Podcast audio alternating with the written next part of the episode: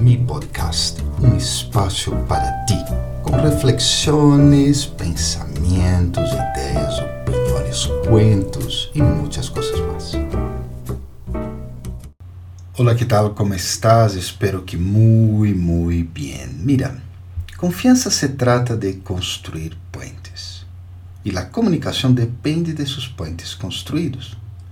E o trabalho em equipo, família, etc., flui por los diversos puentes. Sin embargo, a vezes, há que destruir puentes para seguir adelante.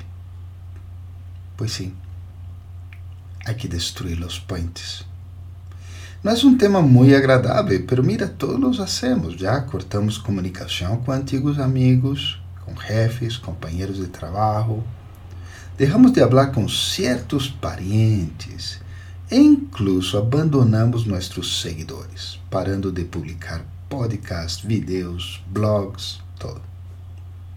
O tema é que lo hacemos mais porque vão surgindo certas circunstâncias que nos forçam a fazê-lo, não tanto por um exercício de compreensão e discernimento. Qual é a diferença?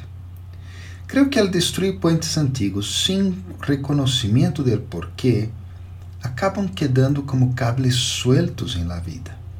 É como uma série de what if que nos podem perseguir para o resto da vida.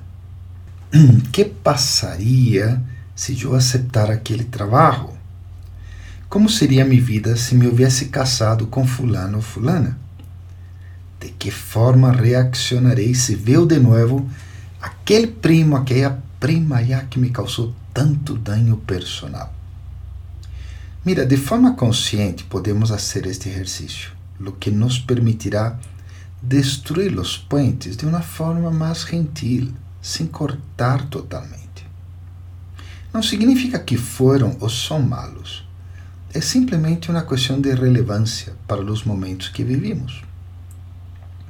Assim que estas três perguntas podem ajudar a compreender quais pontes há que ser destruídos.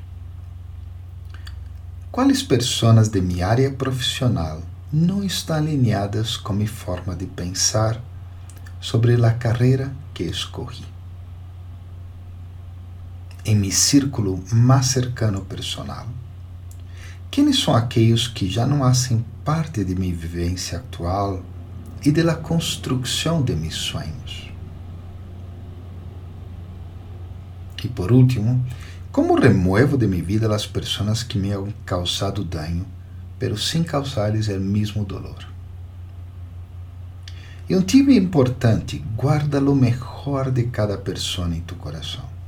Lo podes registrar em um documento em tu computador, em um quaderno, porque quando te enfocas em lo melhor de cada pessoa que vas quitando de tu vida, naturalmente estarás despertando lo melhor de ti.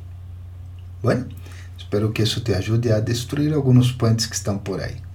Bye bye, nos encontraremos na próxima semana. Tchau.